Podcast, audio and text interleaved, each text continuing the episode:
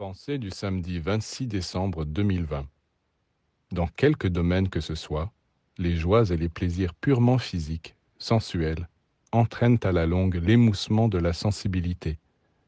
Il faut toujours plus de plaisir et des sensations toujours plus fortes pour obtenir un peu de bonheur, et il devient donc de plus en plus difficile d'être heureux, parce qu'on devient de plus en plus insensible. Celui qui fait des excès de nourriture et de boisson finit par perdre le goût. Celui qui accumule les expériences sexuelles devient vite blasé. C'est une loi qui se vérifie dans tous les domaines. Alors, diminuez un peu vos plaisirs, affinez-les, vous deviendrez de plus en plus sensible, et la moindre sensation vous procurera les plus grandes joies.